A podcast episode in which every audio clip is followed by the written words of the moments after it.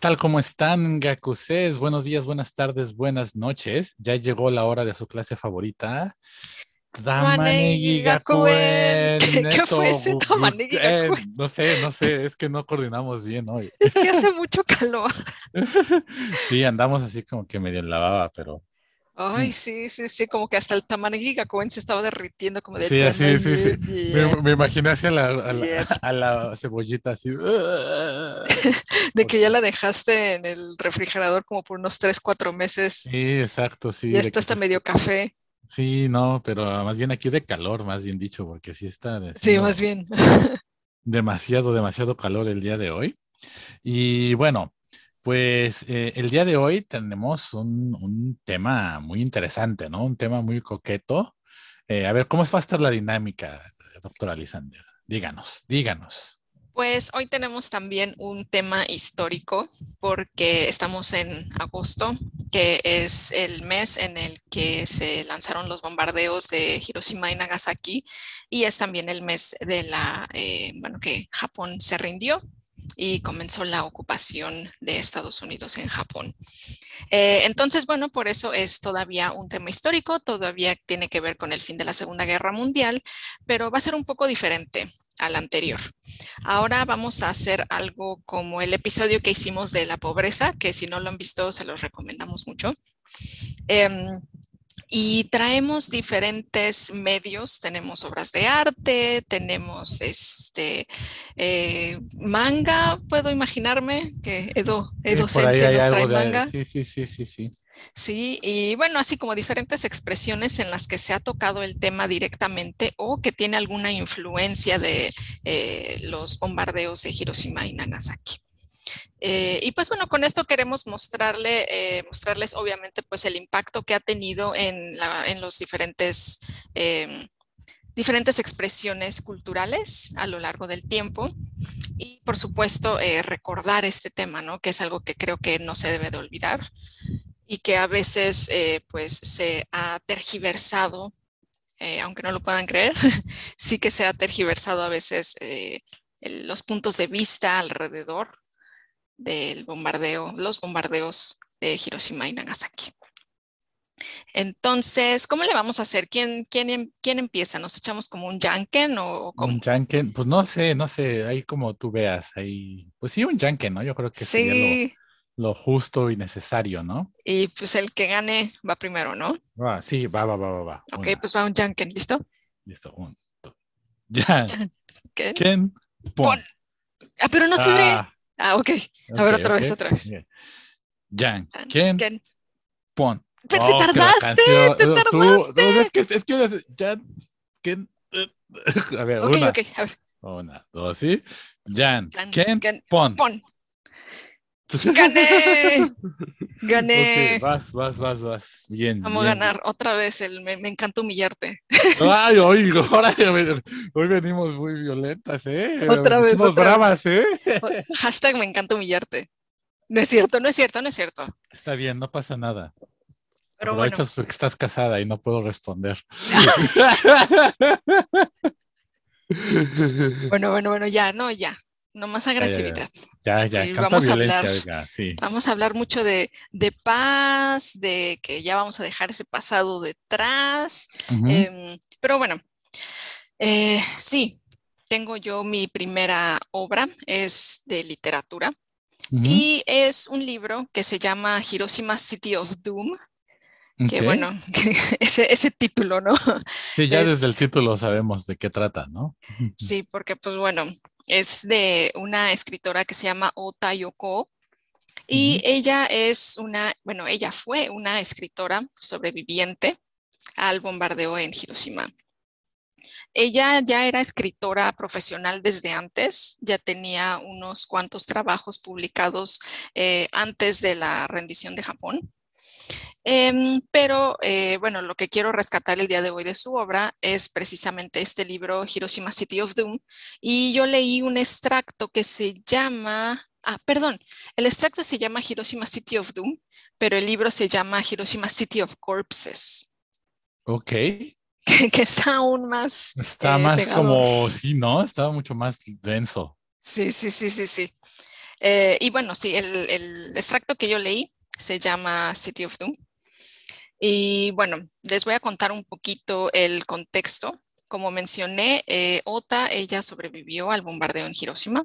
Su familia vivía ahí.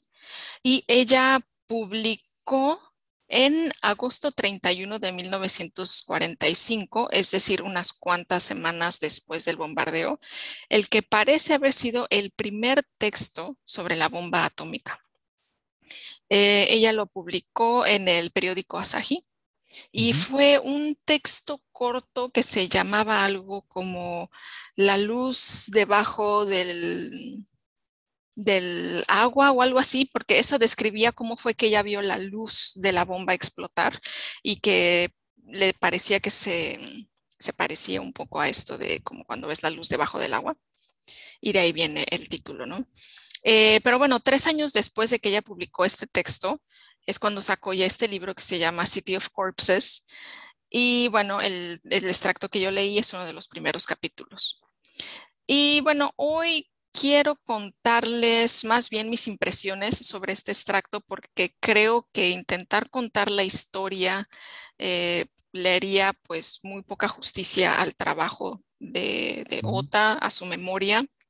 Entonces, más bien les voy a contar pues esto, ¿no? Este contexto y un poquito como mis impresiones.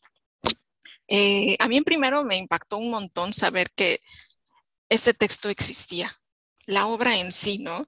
O sea, porque creo que, por supuesto, ¿no? O sea, tener un recuento muy detallado de alguien que estuvo allí, que lo vio de primera mano, por supuesto que tiene un gran valor histórico, pero creo que es imposible ver esta obra solamente como un documento histórico, eh, porque, bueno, Ota es una, una persona y no nada más eso, es una escritora, tiene ciertas sensibilidades al crear, em, que trabajó activamente para registrar con su lenguaje literario no nada más los hechos históricos, la realidad, sino también su vivencia personal.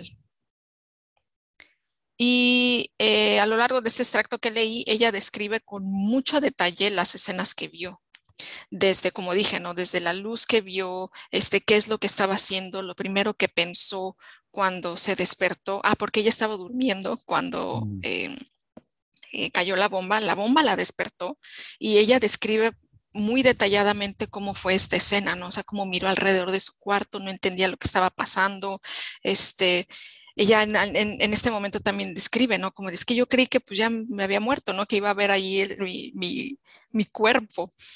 Y, y por eso creo que este, pues es, es mejor que ustedes lo lean y que este, pues bueno, le, ¿cómo decirlo? Eh, lo entiendan mejor directamente con las palabras de Ota, ¿no? Porque, bueno, como dije, describe con mucho detalle todas las escenas que vivió, de manera que podemos nosotros, irlas visualizando en nuestras mentes, pero además, por supuesto, va entretejiendo sus pensamientos, sus sentimientos. No es nada más como fechas, horas, dónde estaba la gente, este, no, sino también eh, todas las sensaciones que vivió y además él lo vivió con su familia, con su hermana y con su madre. Entonces, pues, como juntas, como familia, fueron eh, haciendo, intentando sacarle sentido a lo que acababa de ocurrir. Y también, pues, creo que esto nos deja claro cómo ella como sobreviviente y como escritora fue que todo esto que ella vivió, ambas cosas se iban quedando grabadas simultáneamente. Sus sentimientos y sus pensamientos, por un lado, que es algo personal, y los eh, hechos históricos. Y de hecho, por aquí estaba leyendo un paper sobre OTA y sobre otros em, escritores que sobrevivieron eh, a la bomba atómica. Y este paper estaba diciendo ¿no? que en algún momento OTA habla de cómo ella este, estaba con su hermana y Ota estaba viendo los, los cuerpos de las personas pues en la calle y los estaba mirando mucho y que su hermana le dice, ay, los estás mirando mucho, ¿verdad? No puedo, yo no podría estar viendo estos cadáveres, o sea, ¿tú por qué los ves? ¿Realmente podrías escribir sobre algo así? Y este paper dice que Ota le respondió diciendo, es que lo estoy viendo con dos pares de ojos. Unos son los ojos de un ser humano y el otro son los ojos de una escritora. Entonces creo que eso queda muy, muy claro a lo largo de todos sus relatos, todas las escenas que nos cuenta. Definitivamente sí entra muy, muy en detalle de las, las, personas que vio, la catástrofe que vivió. Eh, sí, todas esas escenas les recomiendo mucho que lo lean y pues bueno, por supuesto tienen que estar muy en el mood, no es algo que leas nada más ligerito antes de ir a dormir. Claro, totalmente, sí, sí. Pero creo que, como ya dije, ¿no? También como documento histórico, eh, ella da muchísimos detalles y, pues bueno, creo que me parece un referente casi obligado para cualquier persona que quiera tratar este tema de las personas que sobrevivieron eh, y cómo lo vivió la gente en Hiroshima en el momento en el que ocurrió. Y pues ya creo que ese, ese es el por qué también lo traje, porque, ah, y de hecho esto me recuerda a tus amigos, los de Chimpón. mis cuates, mis compas, mis brothers. Sí, que ellos también tienen una obra, no sé si la conté esa vez del episodio, la obra que se llama Pica. Mm, mm, creo que sí, sí, habías comentado, pero tú, tú date. Sí, es que me acordé ahorita, ¿no? Justo porque estaba diciendo de que es muy importante leer este, este texto porque Ota fue quien estuvo ahí, quien lo vivió y que, pues bueno, su familia también lo vivió. Porque, bueno, Chimpom, como ya dijimos, son artistas contemporáneos, ellos no vivieron en este contexto para nada. Em, y una de sus primeras obras fue ir justamente a Hiroshima y escribieron en el cielo la palabra pica, mm. que es la, más que una palabra, es como una onomatopeya para hablar, para expresar como un destello. Y como dije, bueno, como dije que Ota dijo, cuando ella vio la, em, la bomba estallar, vio nada más este, este destello de luz. Y eso fue lo que muchos vieron y no entendían lo que era entonces, pues antes de ponerle como un nombre, porque pues no sabían cómo llamarle, le estaban llamando como el pica, como esa luz que se vio en el cielo. Y Chimpom eso fue lo que hizo, fue escribir la palabra en el cielo que decía nada más pica. Y pues por supuesto muchos se lo tomaron a mal, porque pues sería básicamente hacer a revivir ese trauma a muchas personas que probablemente sigan viviendo ahí o que lo vivieron con su familia o su familia les contó. Y pues también, ¿para qué no? Otra vez el, mensaje no está muy claro. Y muchas personas se quejaron de esa obra porque dijeron, es que eh, muchísimas veces vienen personas que no son locales a explotar el tema de Hiroshima, explotar el tema de las víctimas para construir algo para ellos a costa de nuestra historia y de nuestro trauma y de nuestro sufrimiento. Y creo que eso fue lo que hizo con Chimpom. Entonces, para, para no llegar a eso, creo que es mejor eh, otra vez, como dije, volver a, esta gente que sí lo vivió y pues bueno, no, no olvidarlo.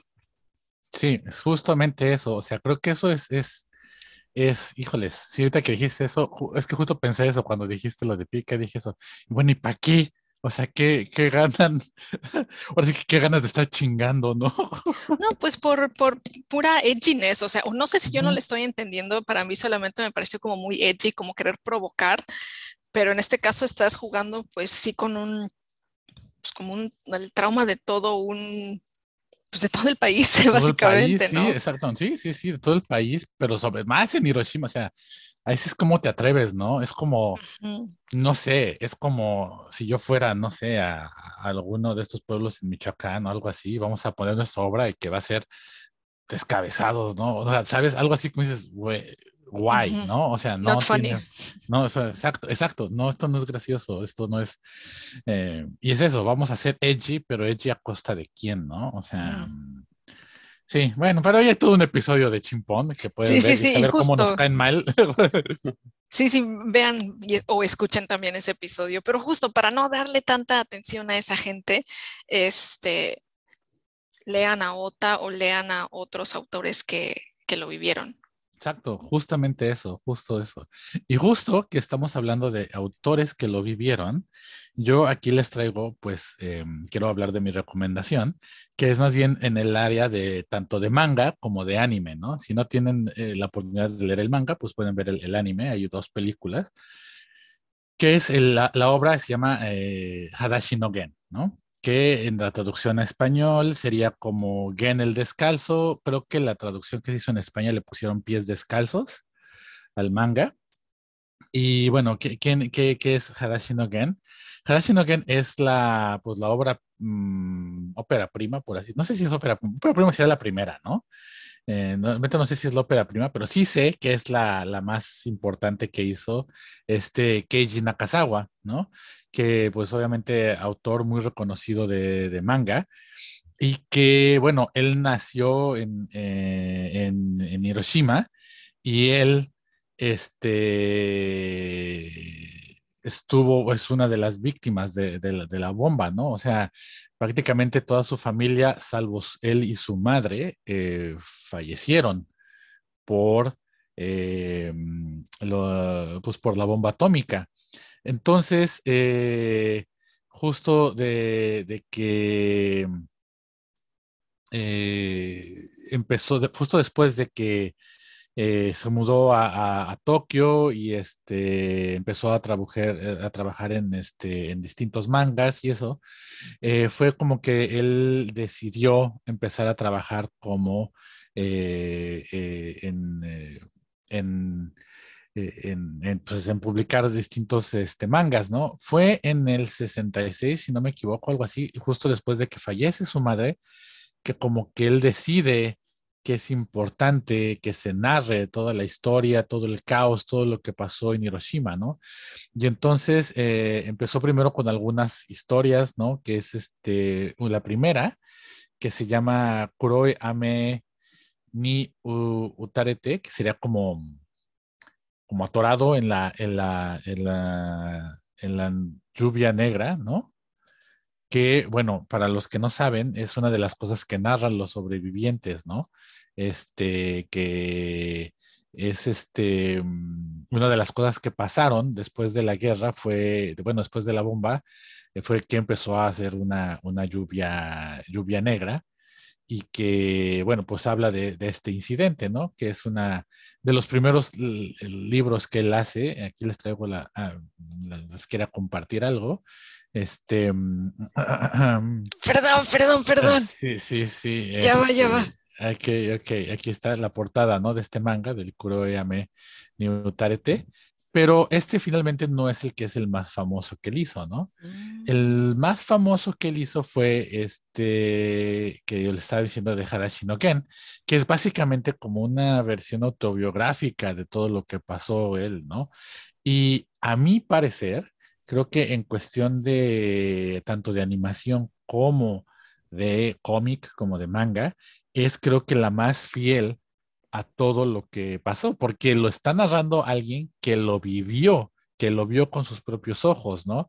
Y lo importante de Harashi no, es solo eh, la narrativa de lo que pasa durante la, la, bomba y la explosión, porque eso en realidad es una parte, una parte de la historia, ¿no? Sino que también narra pues todo lo, ah, la, tragedia, lo difícil que fue sobrevivir después de esto, ¿no? Eh, encontrar comida, encontrar ayuda, la historia de muchos de los niños que se quedaron huérfanos después de, este, del bombardeo y que no tenían dónde vivir, la falta de ayuda, ¿no? O sea, Tan, fácil, o sea, hay, hay, escenas que para mí son, son icónicas que, que, que, por ejemplo, este, Gen se encuentra con un soldado y que de repente ve que el soldado se está enfermo, ¿no? Porque pues es el sol, después es de los soldados que están recogiendo los cadáveres y eso, y pues probablemente se contaminó de radiación, ¿no? Entonces lo, lo, ve que está tirado enfermo, lo lleva al hospital y el hospital el doctor le está diciendo a una enfermera, solo atiende a los que creas que puedan sobrevivir. No tenemos suficiente para atender a, a todos, ¿no? Entonces, ya desde ahí lo ves y dices, ¿what? ¿No? O sea, eh, o sea, y, y, varias cuestiones, ¿no? Pero también algo que tiene Hadashi no Gen, o sea, hay una cuestión que yo creo que existe muy fuerte dentro del discurso alrededor de la bomba atómica, que es la victimización de Japón. Ahora, no estoy, o sea, de verdad, de verdad, José, no quiero que saquen esto de contexto. No estoy diciendo que no fue horrible o que Japón se lo merecía o no. Lo que pasó en Hiroshima y Nagasaki fueron incidentes horribles son, o sea, cuando uno ve las narraciones, ve los mangas, ve eh, las distintas escenas, porque cada año salen aquí en la televisión y eso que entrevistan a sobrevivientes, ¿no? De los Hibakusha y cosas así, que, bueno, es la chilladera, ¿no? O sea, es, imposible, o sea, no, no tener esa empatía, o sea, no estoy quitando el, la, esa cuestión, ¿no? Pero a veces en ese discurso se olvida mucho el rol que tuvo el gobierno en llevar a Japón a la guerra, el rol que tuvo el gobierno fascista, eh, las atrocidades, o sea, gran parte del por qué se ha olvidado las atrocidades que Japón cometió durante la guerra eh, en China y en, otros países, va muy de, la mano de que Japón ha sido la única víctima de un ataque nuclear, ¿no? Que insisto, nuevamente, como siempre hemos dicho, no porque una cosa haya pasado que es 100% horrible, quita o hace menos horrible lo otro, ¿no? Y eso es una crítica que yo creo que hace eh, em, que se ve muy clara en, en, en, en, Hadashi no Ken, ¿no? O sea, Keiji Nakazawa como una víctima, como alguien que vivió todo esto y, que además vivió muchos años, falleció en 2012, él, o sea, él hace este tipo de críticas muy duras, ¿no? O sea, por ejemplo, hay una escena que, que, que sale, que me gustaría compartirles, que yo cuando la vi dije, wow, esto yo no, me, no, no sé si lo vería en un, en un manga ahorita, ¿no?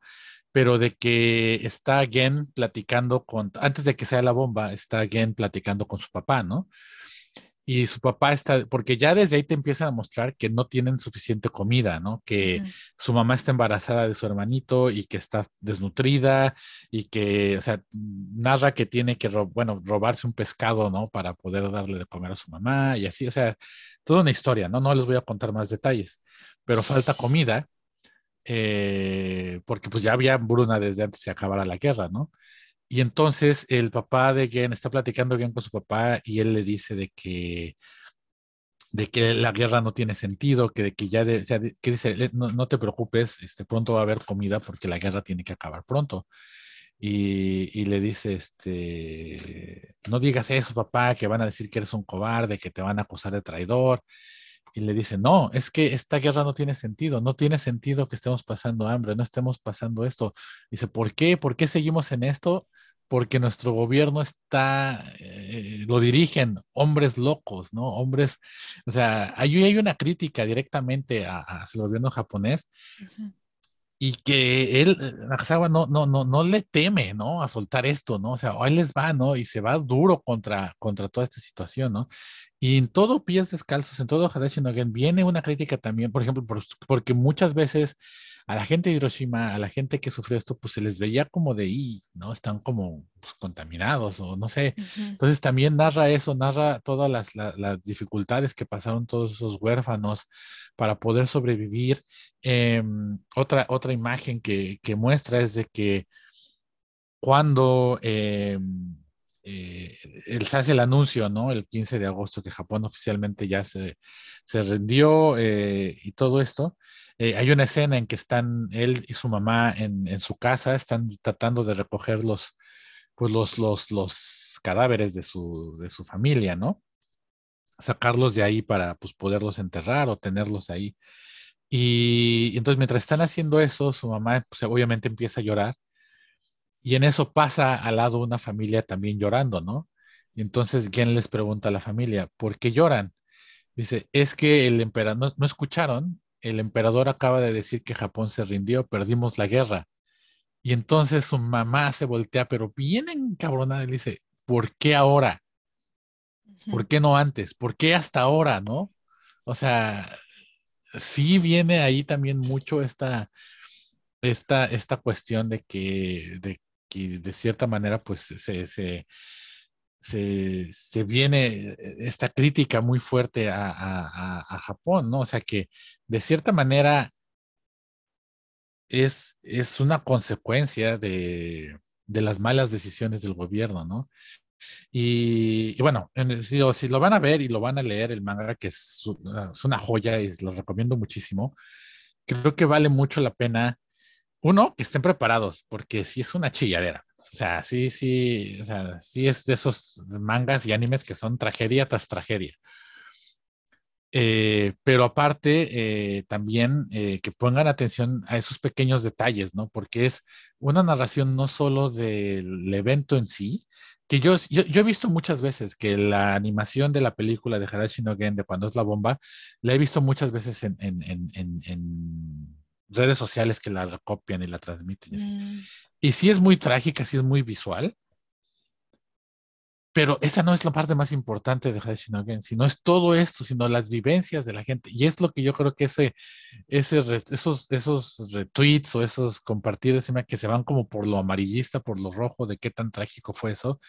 Y no, no, no, lo importante de Hashinogen es entender, ¿no? La tragedia de, de, todo esto que, que, él vivió, ¿no? Que el autor vivió en persona, ¿no? Entonces creo que eso es... Eh, lo más importante y que creo que valdría la pena rescatar y que es un anime ya bastante viejillo y el manga también, pues es setentero, este, pero vale muchísimo la pena que le den una, una ojeada, ¿no? Y que lo busquen y, que, que si no pueden ver el anime, no les voy a decir cómo, pero busquen en internet, seguro encuentran la, la película eh, y, y véanla, ¿no? Y mucho drama, pero pues es que así es, esto, ¿no? No hay otra forma de ver. No hay otra forma. Y, y eso, justamente creo que estas dos obras eh, nos señalan de que creo que lo más justo al empezar a hablar de este tema es empezar por las personas, los civiles que lo vivieron, que vivieron todas las consecuencias y que vieron absolutamente ningún beneficio. Y mm, pues bueno, ya que tenemos eso cubierto por ahora, para aligerar un poco este tema, si es que se, puede eso siquiera. Eh, quiero hablarles ahora sobre Yanobe Kenji, que es un artista contemporáneo japonés que a mí me gusta bastante y de hecho hoy traigo a propósito mi pin que traigo aquí. Es de Yanobe Kenji, es un solecito que es un motivo que él tiene muchas veces en su obra. Este pin ya es, bueno, es viejísimo, pero bueno, me gusta mucho. Eh, entonces, bueno, Yanobe Kenji es un artista que nació en 1965. Entonces, él es de la misma generación que, Murakami, que Aira Makoto, de quien ya les hablé también en el episodio de pobreza. Y por lo mismo, como sus contemporáneos, es un artista que está interesado en el contexto de posguerra, pero no porque lo haya vivido directamente, sino porque sus familiares lo vivieron. Y además a ellos también les tocó el milagro económico y, pues bueno, todo lo que vino después, ¿no? Cuando eh, explotó la burbuja. Entonces, eh, bueno, él es un escultor principalmente y la mayoría de sus obras son súper grandes. Trabaja con diferentes materiales y, pero el tema recurrente que tiene siempre es el de como una, como una distopia nuclear. Les voy a poner ahorita aquí unas imágenes para que vayan viendo más o menos qué hace él. Aquí está. Y bueno, yo creo que las obras de, de habitan o tienen sentido como en una dimensión intermedia entre la realidad del Japón contemporáneo y una distopia postapocalíptica. Nunca se dice que sea de Japón, nunca se dice que eh, estos personajes de Yanove tengan los trajes eh, anti, ¿cómo se llama? Antirradiación. No se dice que estén así porque, ¿por qué? ¿Qué fue lo que pasó? Pero muchos de sus personajes están utilizando eh, estos trajes amarillos antirradiación, ¿no? Entonces, bueno, esto es lo que decía, ¿no? Como que está medio entre la historia real de Japón y una, un mundo de fantasía distópico que él creó. Em, y constantemente están estos personajes que traen los... Eh, aquí está, se llama Torayan, su personaje principal es como un niño, como un muñeco de ventrílocuo. Que también está en un punto intermedio entre ser como bonito, kawaii, pero medio creepy, medio de miedo, pero es para los niños, pero es una obra de arte para, con un tema bastante adulto. Em, y creo que así eh, pueden ir cobrando sentido las, las obras de Yanobe Kenji. Y creo que esto hace que dentro de este universo que él crea, exista la posibilidad de encontrar esperanza, de poder mirar al futuro. Claro. Entonces, por ejemplo, les tengo aquí otra imagen de una de sus primeras obras que se llama justo así, Atom Suit, el traje atómico. Y bueno, es un traje atómico que él creó. Aquí, justo él está aquí adentro que tiene diferentes medidores Geiger, se pronuncia así, seguramente lo estoy diciendo todo mal. Pues algo así debe de ser, supongo. Bueno, que tiene estos medidores para radiación, para cubrir los órganos principales del cuerpo y ir protegiendo a quien lo, a quien lo trae, para que pueda ir navegando esta distopia nuclear y pueda seguir sobreviviendo. Y este es el tema que, trae a la mesa ya no ve, creo, el de sí está todo mal, está complicado, pero creo que podemos salir adelante, creo que podemos sobrevivir. O más bien, o sea, ya sobrevivimos, ¿ahora qué? Y por lo mismo, bueno, eh, creo que incluye estos motivos también que son como medio bonitos. Hay muchos niños también en sus obras. Eh, después hace personajes como más bonitos. Tiene, por ejemplo, unos gatos que están utilizando este mismo traje amarillo. Tiene también perritos, tiene, tiene también tanques, pero al principio sí hacía como tanques muy realistas, tanques de guerra, pero después los tanques empezaron a tener formas como de elefantitos también, de animales del bosque. Entonces también creo que a lo largo de su obra se puede ir viendo cómo él se compromete un poco más y más y más con la idea de, de, de un futuro brillante y por eso también está este motivo del solecito muchas veces, ¿no? Claro. Y también he visto en, en varias entrevistas que le han hecho a, a Yanove y me dio la impresión de que, sí, a pesar de que en las obras se puede ver como cierta conciencia histórica y política, por supuesto, em, se puede inferir también que enfocarse en lo catastrófico, enfocarse en las víctimas de las que hablamos ahorita, no es su punto. Y creo que en el caso de él es, es hasta prudente, porque a final de cuentas, pues él no lo vivió y hasta donde yo sé, su familia tampoco fue directamente afectada. Él, es de Osaka, él nació allí. Y ahora es profesor en la Universidad de Kioto. Eh, y pues bueno, eh, creo que esta postura que él tiene me, me hace mucho sentido. Y de hecho, para confirmar, vi una entrevista más que le hicieron a Yanove hace poco, el año pasado. Y él justamente nos habla aquí en esta entrevista sobre su visión. Y él está diciendo, ¿no? De que, bueno, en algún momento el año pasado, dice, es decir, en 2020, él se sintió como un poco inseguro sobre lo que pasaría a futuro en este mundo. Y a partir de estas reflexiones, él dice que empezó como a pensar en una obra que pudiera expresar estas eh, preguntas, estas dudas que le estaba teniendo. Y para eso se le ocurrió a él hacer un tipo como de ofrenda, como que por ahí va la idea, para llevarlo a un templo que se llama Hieizan en Ryakuji. Y él quería hacer una obra que tuviera que ver como con protección, con alivio, con la idea de, y cito lo que él dijo, pedir por el alivio de las calamidades. Y entonces realizó una obra que se llama Kumainu, que está aquí a la derecha.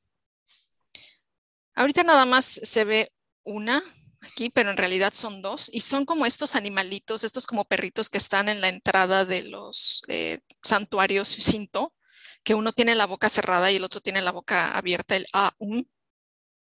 Estas son deidades o son como criaturas que están ahí para proteger. Y él eh, las, las hizo pensando justamente en esto, ¿no? Como pedir por el alivio de las calamidades y tener a alguien que nos protegiera. Entonces hizo este comaino con los estudiantes de la Universidad de Kioto con los que trabaja, donde tiene su taller.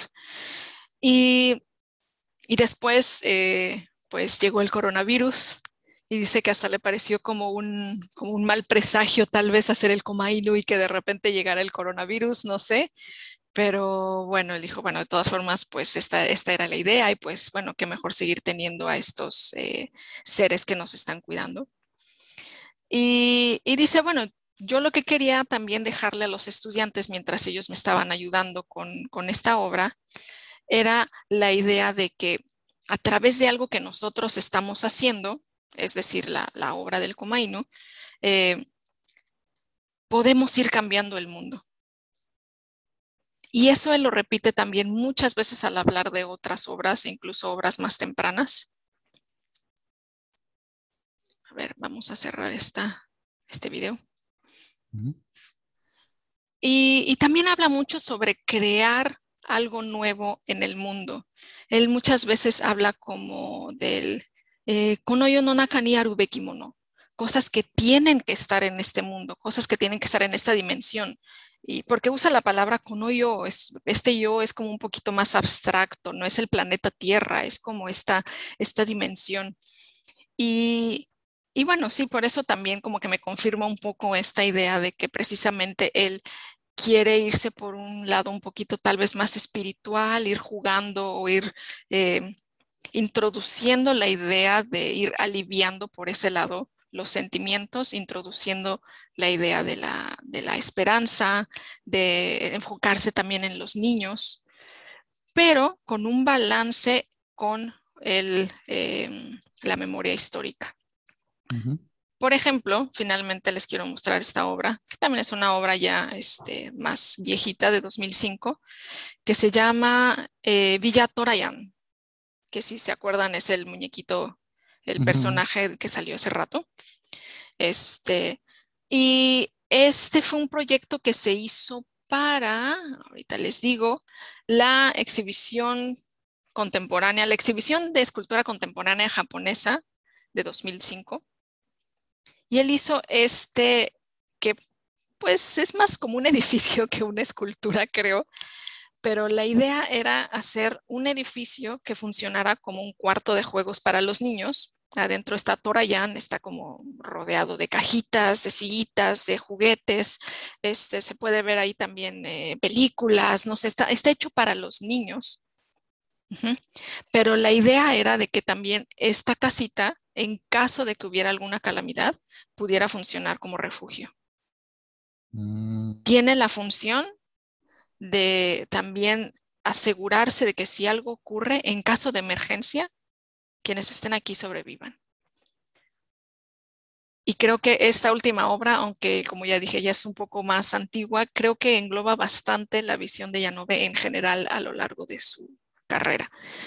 Y bueno, aunque creo que no habla directamente sobre Hiroshima y Nagasaki, eh, sí nos habla como de la generación siguiente que lo vivió y cómo lo vivieron. Y cómo también les dio forma a su forma de ver el mundo y de, crear, en el caso de los artistas.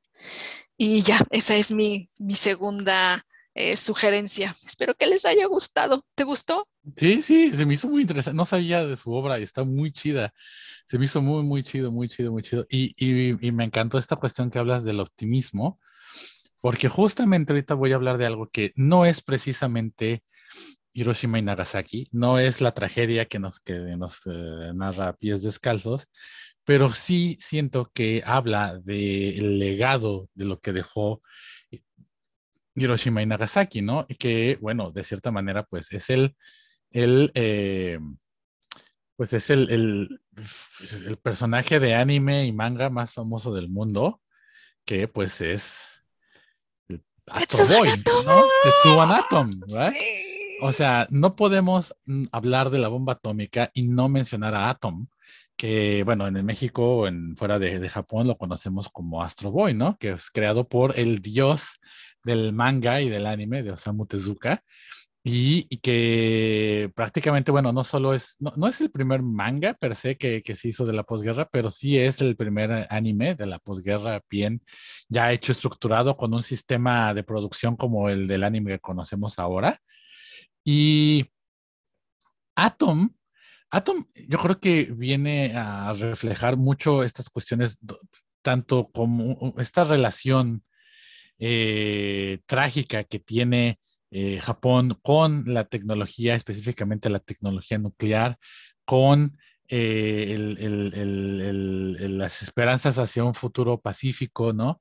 y, que, bueno, prácticamente nos habla de eso, ¿no? O sea, por un lado tenemos un héroe, prácticamente el superhéroe japonés por excelencia, ¿no? Que eh, se publica por primera vez en 1951 y que su nombre es Atom.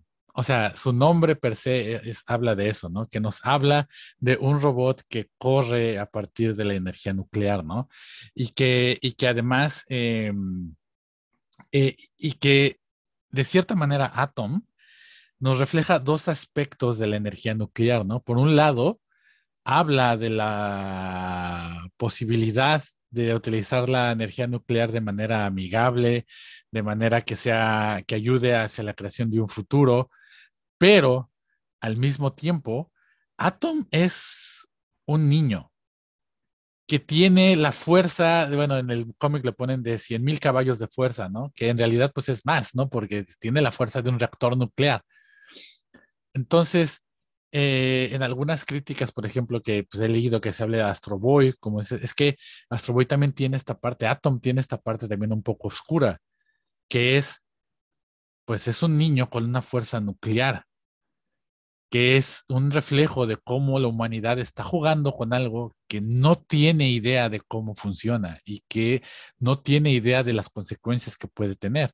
Y que en el cómic o en el anime se ve de manera graciosa cómo de repente Astro Boy no sabe medir su fuerza, rompe una ventana, rompe una silla, o sea, pero al mismo tiempo también refleja cómo es eso, o sea, cómo estamos teniendo, o sea, gente eh, adulta, científicos, ¿no?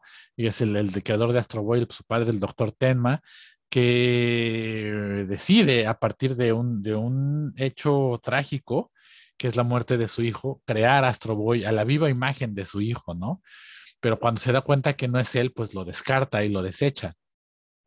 ¿No? Entonces ya de ahí viene pues un poco la cuestión de, gente adulta eh, que se va a, propagar después en mucho anime y manga de la, de la posguerra, ¿no? Esta cuestión de que los adultos toman decisiones irresponsables al tomar la, la tecnología y al utilizar este tipo de herramientas que no tienen ni idea de cómo utilizarlas y queda en manos de los jóvenes, de los niños, el reconstruir ese mundo, ¿no? Y él tomar eh, eh, esas herramientas y darles un uso positivo, ¿no? Y, de cierta manera eso es lo que, de lo que nos habla Atom, ¿no? O sea, Atom habla de esta cuestión que le llaman eh, el optimismo tecnológico, ¿no? De, de cómo se puede incorporar esta tecnología para utilizar, para usos pacíficos, usos, usos, usos em, positivos y constructivos para la, para la, la, la, humanidad, pero que no depende de los que crearon esa tecnología.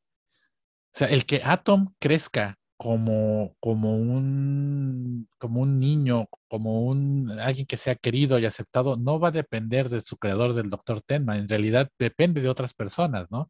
Y que termina siendo reflejado en que es en la juventud en quienes va a recaer esta responsabilidad de cómo utilizar la tecnología y que es algo que vamos a ver repetidas veces dentro del anime y el manga. Entonces, eh, Atom se vuelve esta, o sea, Tezuka estaba adelantadísimo a su época a la hora de escribir cómics, porque Atom no solo habla de eso, también nos habla mucho, por ejemplo, de esta relación entre robots y humanos, que eh, básicamente pues habla de cómo los robots eran utilizados como esclavos, como propiedad, y cómo se hace inclusive hasta una lucha por los derechos de los robots en el que se les reconoce como seres vivientes y como seres que tienen los mismos derechos que una persona, ¿no? Que, que por ahí inclusive he leído videoensayos y eso, por ejemplo, que hablan de la tragedia de los androides en Star Wars y eso de que cómo es que una rebelión que busca la igualdad no se dé cuenta que utiliza mano de obra esclava, ¿no? Que son los androides. Y en Astro Boy, o sea, Tezuka en los 50 ya te hablaba de eso, ¿no? De ese tipo de cosas, ¿no? Y de, de, de, esta cuestión de, eh, pero que también depende mucho de, cómo es que, eh, insisto, la relación entre los niños, la juventud y la tecnología que nos lleva a, esta, esta cuestión, ¿no? O sea, en, en Astro Boy, gran parte del dilema con los que se enfrenta Astro, de los problemas con, los que se enfrenta, hablando en términos de tecnología, no es que la tecnología sea mala en sí, que eso es parte de este discurso de optimismo tecnológico, sino que es, ya sea que es defectuosa, que, pero no es porque la tecnología en sí sea defectuosa, sino que los humanos cometieron errores a la hora de crearla y entonces es algún robot o alguna parte que se vuelve loco y que Astro lo tiene que, pues, tiene que pelear contra él. O, por otro lado, es que está siendo manipulada de manera errónea por adultos que tienen intenciones malas.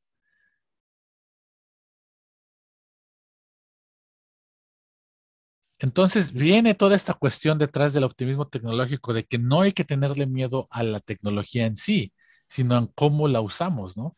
Y, de hecho, Atom se vuelve después la imagen prácticamente de cuando Japón decide adoptar la energía eléctrica, Atom se vuelve la imagen de que de, de, de, este uso de la energía atómica de forma pacífica, ¿no? Y mm. que de cierta manera ayuda a apaciguar las voces de, sobre todo de los Hibakusha, de sus oyentes y eso, que pues obviamente estaban en contra de que esto pasara, ¿no? O sea, y, y, aquí viene también un, un dilema con el que se enfrentó después Tezuka al crecer, ¿no? Eh, Tezuka finalmente, él es muy de izquierda, como muchos de, creadores de manga, al menos de esa época, eh, es muy antiderecha, muy antifascista, y de cierta manera en algún momento después él mismo dice que algo que, que, que le encanta a Atom, es uno de sus personajes favoritos, pero de algo que lo que se arrepiente mucho es haber dejado que se volviera propaganda para eh, utilizarlo eh, como parte de, este, incorporarlo como parte de, de la propaganda para para que se adoptara la energía eh, eh, nuclear en, Japón, ¿no? Eh, pero eso es algo que se desarrolla más conforme Tezuka crece como autor, como humano, conforme la Guerra Fría se va desarrollando y empezamos a entrar en este, en este mundo en el que en cualquier momento podríamos desaparecer por por una bomba nuclear, por una guerra nuclear, es cuando entra, entra en esta cuestión, ¿no? Y, y, te suja por ahí, inclusive hay, hay, hay, hay, hay dibujos, eh, eventos, por ejemplo, en los que participó en contra de la guerra de Vietnam y las que dibujaba a Astro Boy pateando a los soldados gringos fuera de Vietnam y cosas así. O sea, sí, sí era muy activista de, de, esta manera y él como que sí, al final dijo, esto es lo que a mí, al final no me gustó de, de, de Astro Boy, o sea, no que, no que Atom no le guste, ¿no? No le haya gustado, sino que, que haya caído en eso. Pero pues bueno, vamos, era un, también un, un Tezuka joven que no sabía, o sea, bueno, que, que se dejó llevar por, por el momento. Pero eh, en general, eh, creo que Astro Boy es algo que, o sea, no sé por qué, siento que muchos otakus o muchos fans del anime y manga no han visto Astro Boy.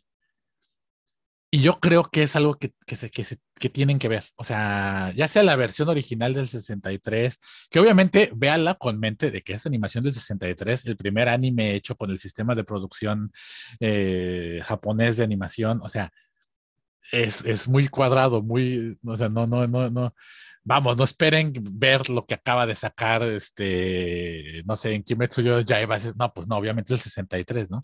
También hay una, un remake del 88 y un remake del 2003, ¿no?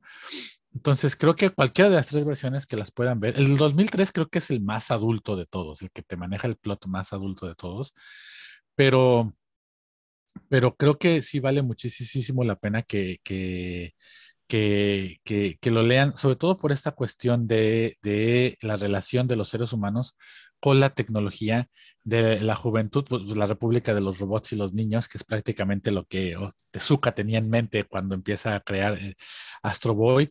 Eh, inclusive en parte de este optimismo tecnológico, así como en el occidente tenemos las reglas de la robótica de Asimov, en Japón existen las reglas de la robótica de Tezuka. Y a gran diferencia de Asimov con Tezuka es que para Tezuka los robots tienen que ser nuestros iguales. ¿no? Si puede pensar, si llegamos a construir un androide o un robot que puede pensar como un humano, hacer lo mismo que un humano y actuar como un humano, se le tiene que tratar como un humano. Punto, ¿no?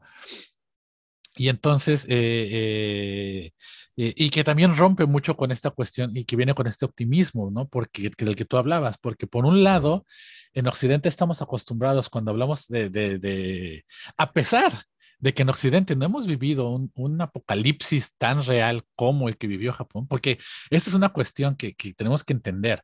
Japón es un país post-apocalíptico, es el único país que ha vivido un apocalipsis, ¿no?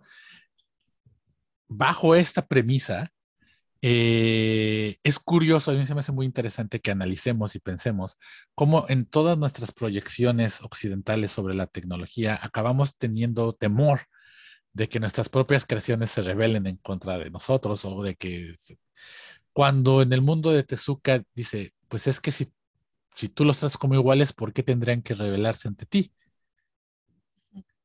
¿No? Si tienen los mismos derechos que tú, ¿por qué tendrían que pelear contra ti? ¿no? Pero viene mucho eh, en mano de esto, que, que, se desprende de todo esto, ¿no? De, el, en sí, el, el, discurso principal de Atom es eh, bueno, además de la igualdad ¿no? de, individuos, es, es, esta cuestión del el uso de la tecnología, ¿no? Y cómo eh, depende de las, o sea, la tecnología como en sí no es mala, sino depende de quién la utilice, de cómo la utilice, eh, y, de los humanos. O sea, la tecnología no es mala, los humanos somos los imperfectos. Ese es el punto. Y que tenemos que entender eso, ¿no? Y que viene también acompañada de, pues, porque hubo una guerra nuclear, bueno, porque hubo, porque hubo humanos imperfectos en el gobierno de Japón, hubo humanos imperfectos en el gobierno de Estados Unidos, eh, que digo, obviamente no justifica la tragedia, ¿no? De ninguna forma, pero que da de cierta manera a utilizar de que esa misma cuestión que utilizamos para destruir, lo podemos utilizar para construir. Mm, ¿Tú viste Astro Boy cuando lo sacaban en la televisión en México. Sí, el de los 80 es el que nos tocó. Bueno, a mí me tocó ver el de los 80. Sí, sí, yo supongo que pues es el mismo, ¿no? Y cuando lo viste, que al final salía como Astro así. Ya no me acuerdo. Tengo como recuerdos muy este muy borrosos sobre Astro Boy y viéndolo ahí en mi casa con mi mamá, porque mi mamá también es muy fan de Astro Boy. sí, pero no recuerdo, porque bueno, también estaba yo muy chica, entonces no recuerdo muchas cosas de la historia, no recuerdo como el impacto que tuvo en mí. ¿Tú recuerdas algo que te haya impactado? Es que como académico de, de estas cuestiones, pues Astro ya lo vi, ya lo volví a ver de adulto. Y creo que hay dos lecturas muy, diferentes muy diferentes de cuando lo ves de adulto y de cuando lo ves de niño. Sí, eso es lo que te quería preguntar. De niño realmente, o sea, que yo me acordara, ay, no mames, está esto muy cañón, pues no.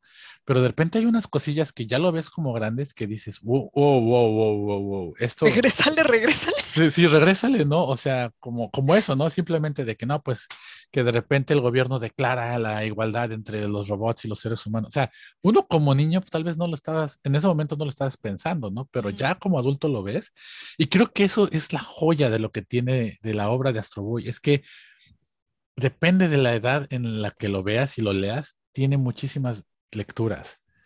Y creo que eso es lo que es muy rescatable y que vale la pena que, que, que pues ahora sí que, acuses, se den una, una, o sea, vamos, no, diría Guillermo del Toro, si eres muy, eh, si vas a hacer algo, si vas a ser cineasta o lo que sea, pues tienes que conocer tu arte, ¿no? Si van a hacer otakus, tienen que conocer su arte. Vayan y vean Astro Boy. Ok, pero ¿cuál versión? ¿Cuál crees que sea por la que hay que empezar? Yo, yo creo que yo veré la de los ochentas. La de los sesentas tiene su carisma, tiene su encanto y todo eso, pero siento que a lo mejor para la gente que pues ya creció con una televisión más movida, más eso, puede llegar a ser un poco de flojera. Ok. O, o, puedes encontrar como los, los, los, errores de la animación, ¿no? Pero digo que para mí es una joya, no vale, o sea, vale la pena rescatarla también como para ver cómo con tan pocos recursos se crearon una historia, o sea, que, que realmente no te dibujan un trasfondo así enorme o cosas así, un, un, pero que con un par de dibujitos ya agarraste la escena y le entendiste, y, o sea, creo que también vale la pena por eso, pero yo creo que empezaría por el de los ochentas el de los 60 después si se quieren ver más retro y ya luego ya la versión más nueva. ¿Por qué al final la más nueva? Mm, porque siento que la más nueva, pues también se dieron un poquito de libertades creativas para darle como que más punch. Es un poco la mm. más adulta, ¿no? Pero creo que vale la pena, o sea, la de los 80 siento que es un poco más... Eh, obviamente la de los 60 pues es lo que eh, la hizo Tezuka, ¿no? Estaba vivo él pero siento que obviamente no pudo reflejar todo lo que él quería del manga en Astro Boy, en esa versión por pues, costos de, producción, ¿no? Entonces siento que la de los 80 te cubre un poquito más todo eso, de esa versión original de, Tezuka. Mm, ok, ok. ¿Hay alguna película? Sí, hay, pero mm, no, siento que es mejor aventarse la serie. Sí, sí, sí. Ok. Y bueno, que también que si quieren ver algo, una, una reimaginación de Astro Boy, que para mí es genial, es lean eh, Pluto. es un manga. Ah, se me olvidó el nombre. Es el mismo autor de, de, de Monster y de 20th Century Boys. Eh, eh, está hecho por eh, Naoki Urosawa, que es una reimaginación de una saga de Astro Boy, la, saga de Pluto, ¿no? Contada desde el punto de vista de otro robot, que así como para hacer rápido la historia, eh, los siete robots más grandes, más importantes del mundo están siendo asesinados, ¿no? Entre ellos está Astro Boy, obviamente, ¿no? Y entonces uno de estos robots es un robot policía, un robot detective, y entonces la historia la rescata desde el punto de vista de este detective que está mm. averiguando quién, eh, por qué están matando estos robots, quién los está matando y así, ¿no? Y se me hace una buena reimaginación por el arte, o sea, porque te, te hace ver, o sea, creo que el arte de Tezuka es, finalmente, de cierta manera, es infantilizado, ¿no? Entonces tú ves la caricatura y no te das cuenta de que Astro Boy es, supone que tiene que leerse como un niño, ¿no? O sea, no es un robotcito así, no. Si, si hubiera un Astro Boy en la vida real, tendría que verse como un niño de verdad. Y en el arte de Pluto se refleja mucho eso, ¿no? Inclusive hay una escena en que está este robot policía con, con Astro Boy y que están como en un café hablando y Astro pide un helado y se lo come, ¿no? Y entonces se le queda viendo y dice, por un minuto me olvidé que eras un robot. Te estabas comiendo ese helado con tanto gusto que se me olvidó que eras un robot. Mm. ¿No? Y es como que te hace dar cuenta de qué tan realista se supone que es Astro Boy. Ya, ya, ya, ya, ya. Uh, esa suena bien, lo vendiste muy bien. Sí, Pluto es una gran saga, léanlo. ok, ¿Es, ¿ese nada más está en forma de manga?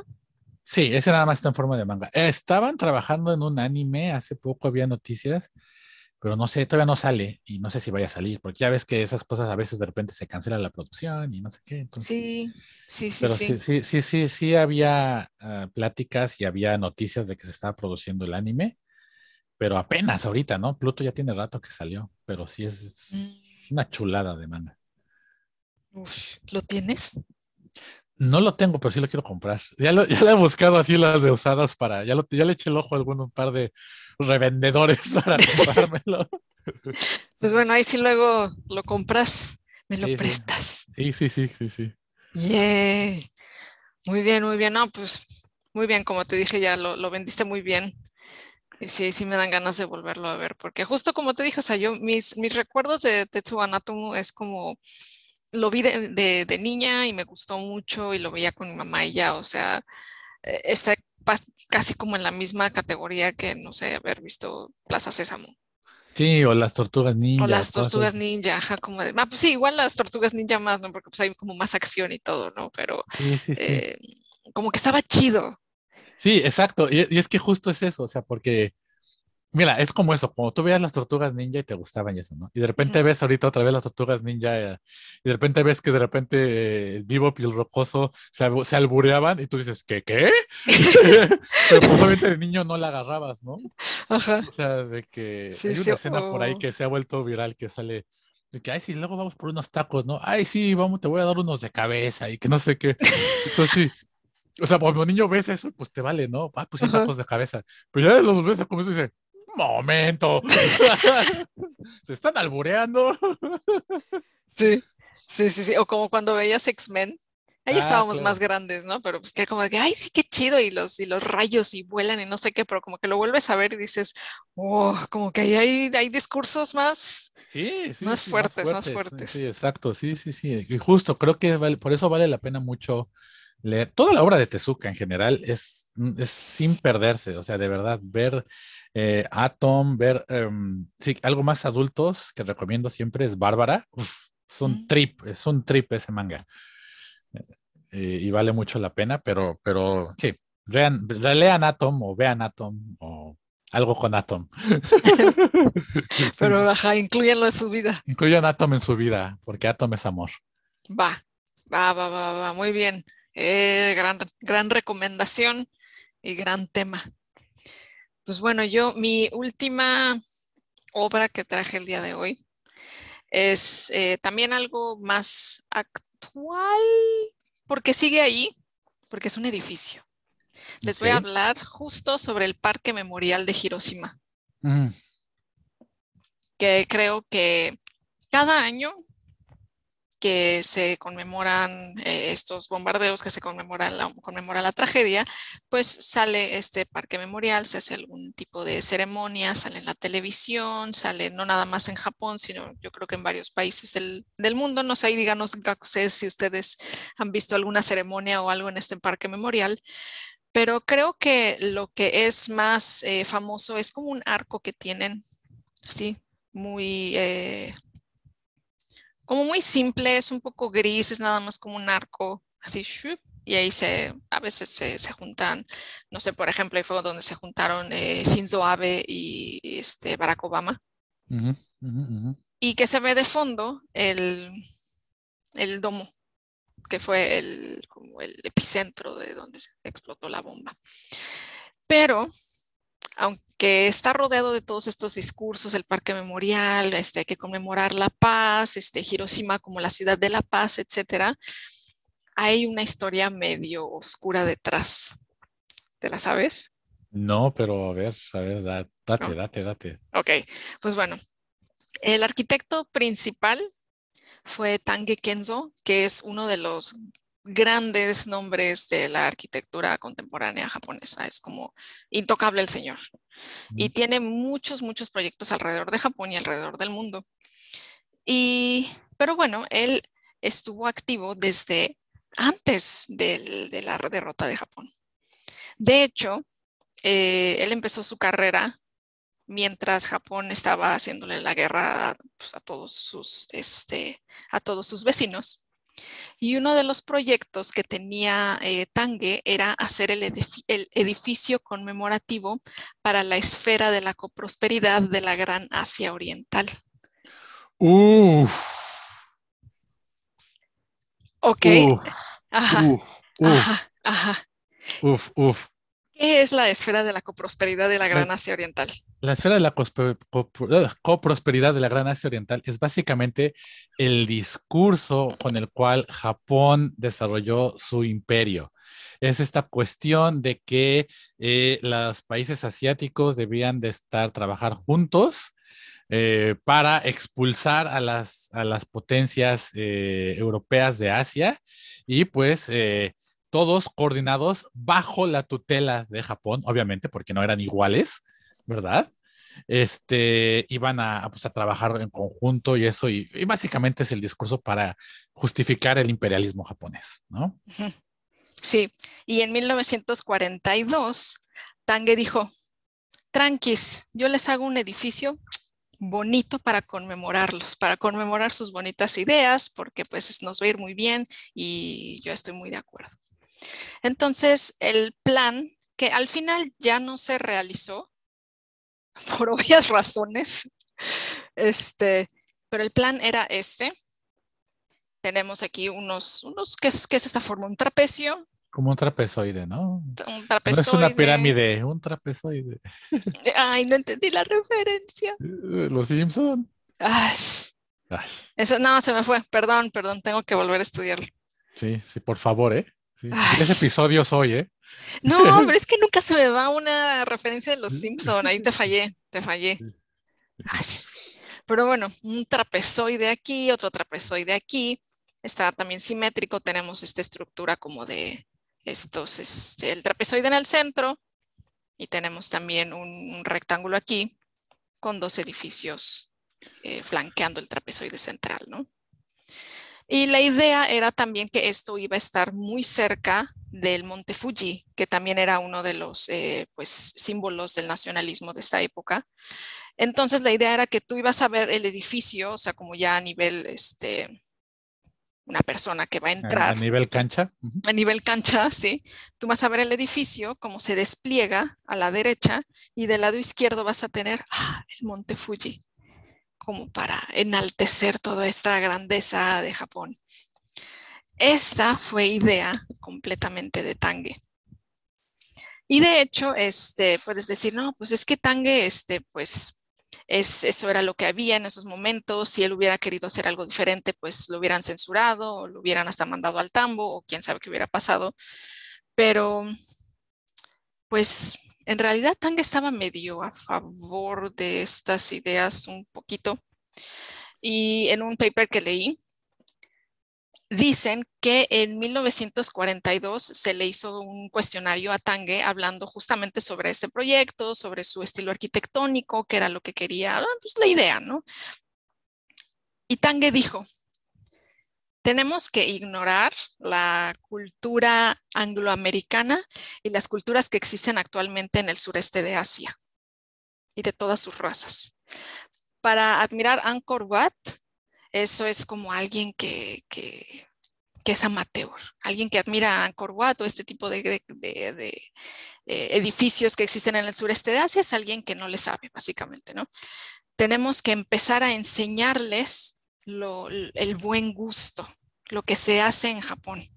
Los arquitectos tenemos este, ¿cómo se dice? Este task, esta tarea de crear una nueva, un nuevo estilo arquitectónico japonés para poder contribuir a, a, llevar todo esto a un nivel supremo. Es que es un proyecto inevitable y el proyecto principal de, de la esfera de la coprosperidad de la Gran Asia Oriental.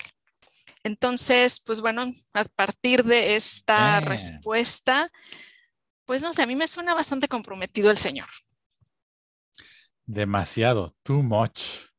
Too much. O sea, porque además, en parte, es eso, esa pa- gran parte del discurso imperialista de la esfera de prosperidad era eso. O sea, nosotros, Japón, vamos a llevar desde la civilización a estos bárbaros, este, mianmarescos, cantoneses, este.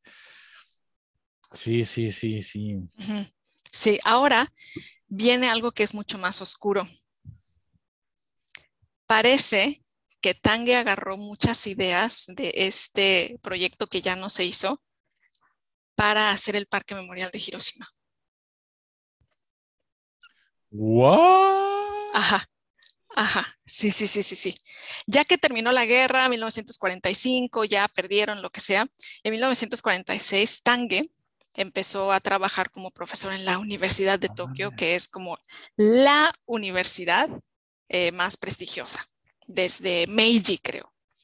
Y este, pues bueno, eh, hubo un, ¿cómo se dice? Un board, un, un consejo para la rehabilitación después de la guerra y le llamaron a Tange para decirle, oye, pues tú te podrías echar un, no sé, algún proyectito o algo así. Y como que él, ajá, un parquecito, algo así, como que se, se barajeó la idea por- y él dijo, no, yo, yo voy a ver este, yo, yo voy a ser voluntario, ¿en qué les ayudo? Pero se, se ofreció como voluntario para, eh, primero como, pues, para ver eh, cómo ayudar con la contaminación, como o sea, nada que tuviera que ver con la arquitectura, ¿no?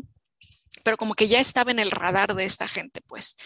Y después eh, un journal de, de arquitectura sacó una convocatoria para, pues bueno, quién iba a ser este, em, este parque. Ya se tenía la idea de que se iba a hacer como algún, algún algo, algún memorial para que no se olvidara esta parte de la historia de Hiroshima y poder hablar eh, sobre qué sigue, ¿no? sobre la paz, etcétera, y formar también la identidad de Hiroshima como una ciudad de la paz, no como una ciudad que fue destruida dentro de la guerra. Entonces sacaron esta convocatoria de ver quién se va a echar este, este memorial, etcétera. Tange fue una de las propuestas y Tange ganó.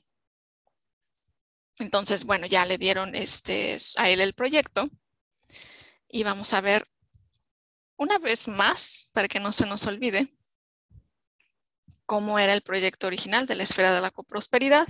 El trapezoide, así muy bonito. Trapezoide, este, también la idea era que era como este complejo como de cuatro, eh, bueno, aquí uno, dos, tres, cuatro estructuras que estaban en un triángulo. Y aquí está también este. Tenemos, este ya es la maqueta del proyecto que presentó Tange, que fue el que ganó para el Parque Memorial de Hiroshima. Y tenemos también aquí los trapezoides. Aquí, aquí, bueno, este se acorta un poquito porque este es un río. Pero bueno, tenemos el trapezoide central, estos complejos aquí, el arco, que ahorita ya es el arco más famoso. Y a ver, vamos a moverlo un poquito. Ay, no lo puedo mover. Pero bueno, aquí se agregó el, el domo, aquí al fondo, que esto es algo que no estaba en el plan original. Aquí está el domo, pero también sigue como la misma estructura de que sean cuatro complejos de edificios en un triángulo. Uno, dos, tres. Aquí se cierra. Ajá, o sea, no es idéntico, pero como que dijo, bueno, ay, como por ahí tengo un borrador de algo que puedo reciclar. Este, me parece bastante coherente con el tema. Y pues bueno, pero ahora las cuatro instalaciones que iban a estar en, el memorial era el Domo de la Bomba, el Arco de, la Paz, que después se convirtió en un cenotafio, y ahí es donde se van a hacer como las juntas de la paz, y el complejo del, Memorial de la Paz, que es donde está el museo, hay un auditorio, hay varias cosas así. Em, y también la estructura del otro proyecto era pues muy parecida. También se habla de que hay, hay varias similitudes en la composición, es una composición que está simétrica, la alineación de los edificios, este, etc. Em, entonces, algo que es también importante señalar es que algo que sí es diferente, que no tenía el otro, eh, bueno, más bien que no tiene el proyecto que ganó de Hiroshima, es esta eh, inclusión de algunos detalles más tradicionales, como adaptaciones de la que en ese momento se consideraba la arquitectura tradicional japonesa.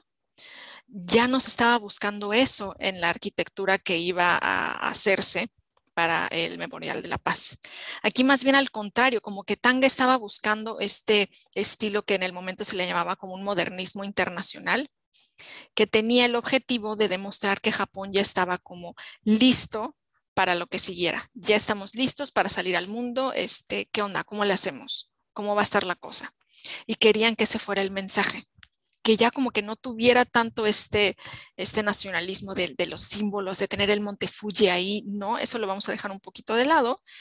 Vámonos por algo que sea tal vez un poco más familiar ante los ojos de Estados Unidos. Porque recordemos que todo esto en 1946, pues es todavía el primer año de la ocupación de Estados Unidos. Claro. Sí.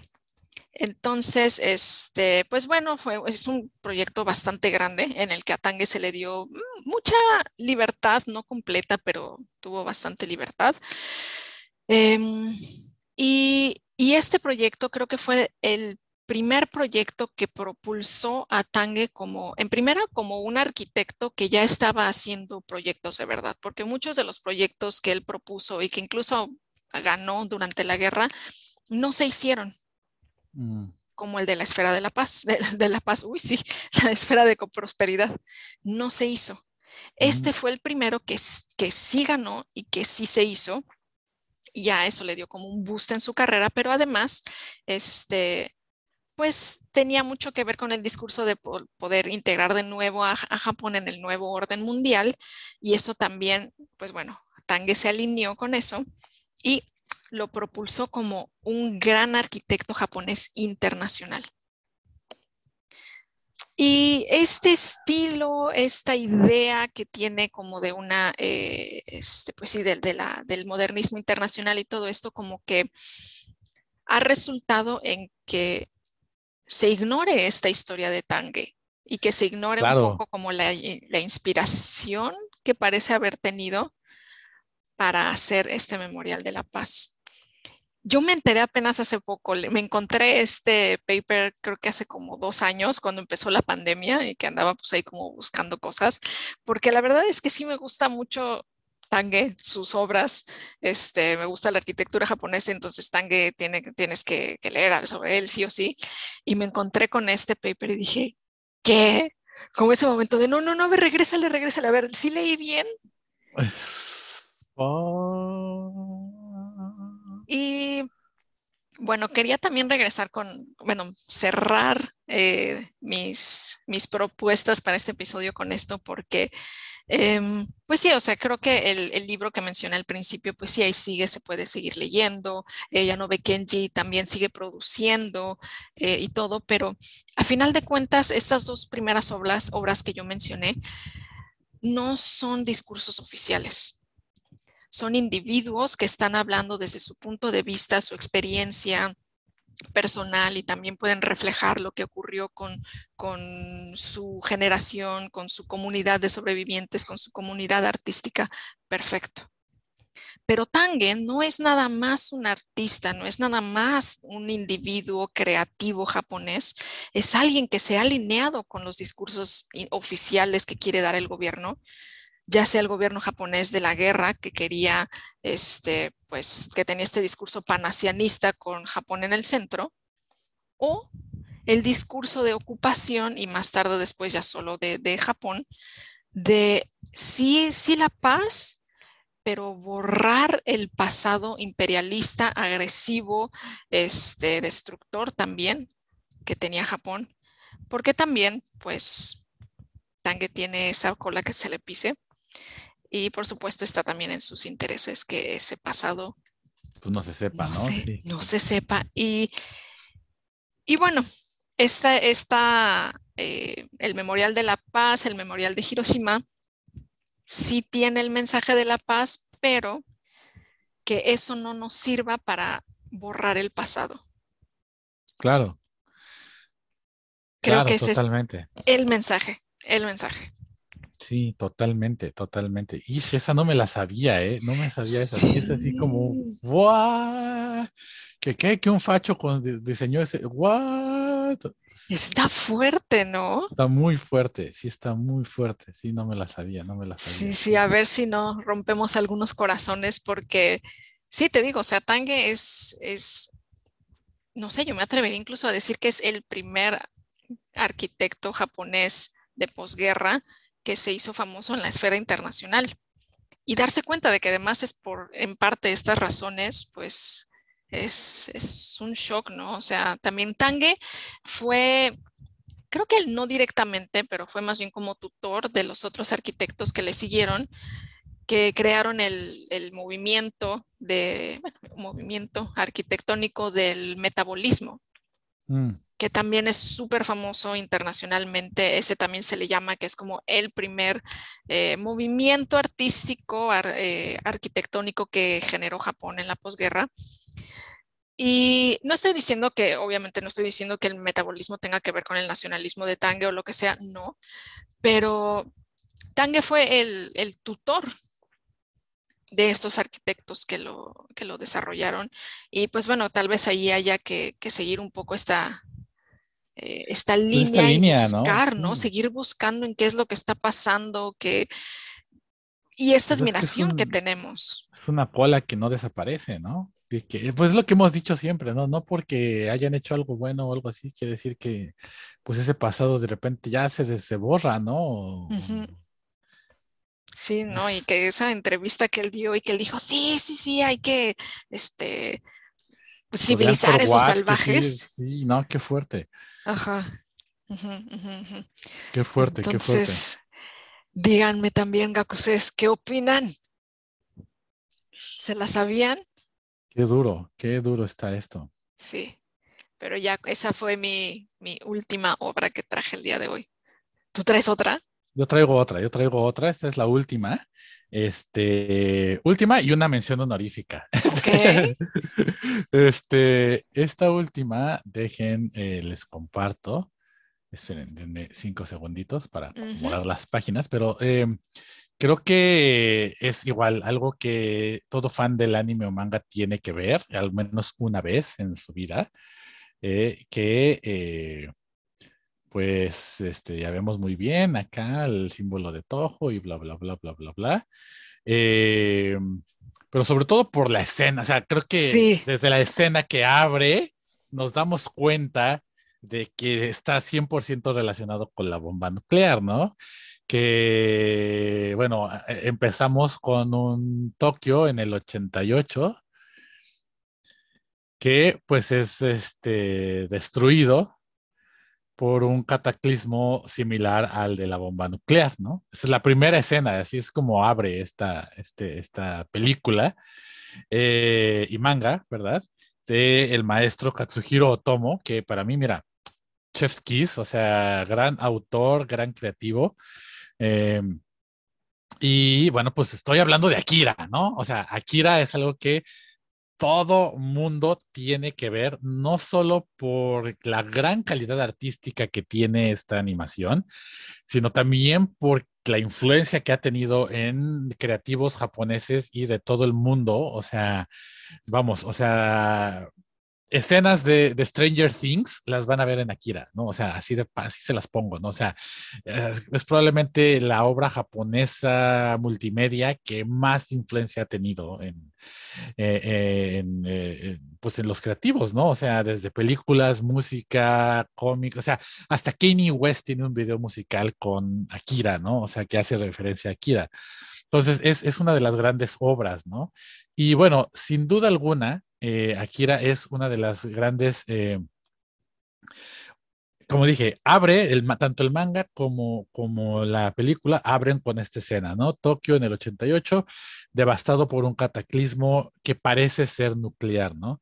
Ya después, conforme avanza la historia, digo, no quiero darles detalles para los gakuses que no la han visto, pero conforme avanza la historia, vamos descubriendo, ¿no? El origen de ese, de ese, de ese de ese, eh, de ese cataclismo que no es nuclear, pero que dentro del mundo que desarrolla Otomo eh, nos habla pues de un, de un mundo posapocalíptico. Hablamos ya, la historia se desarrolla 30 eh, años después de esa guerra, en, de, ese, ese, evento que es este, que provoca la tercera guerra mundial, ¿no? porque eh, dentro del mundo que desarrolló Tomo es de que, bueno, todo el mundo piensa que fue otro ataque nuclear y pues se empiezan a disparar bombas nucleares y bye, ¿no? Entonces, eh, la historia se desarrolla en Neo-Tokio, en un Tokio futurista, en un Tokio dominado por un estado fascista, ¿no? Militarizado, eh, en el que vemos reflejos tanto de la sociedad japonesa que le tocó ver Otomo, consumo de drogas, protestas sociales, movimientos religiosos, pero en el que la bomba atómica es, uno de los eventos más importantes que se desarrollan, no solo por el evento este cataclísmico que, pasa, sino también lo vemos en eh, distintos, eh, en dos aspectos, ¿no? Dos personas.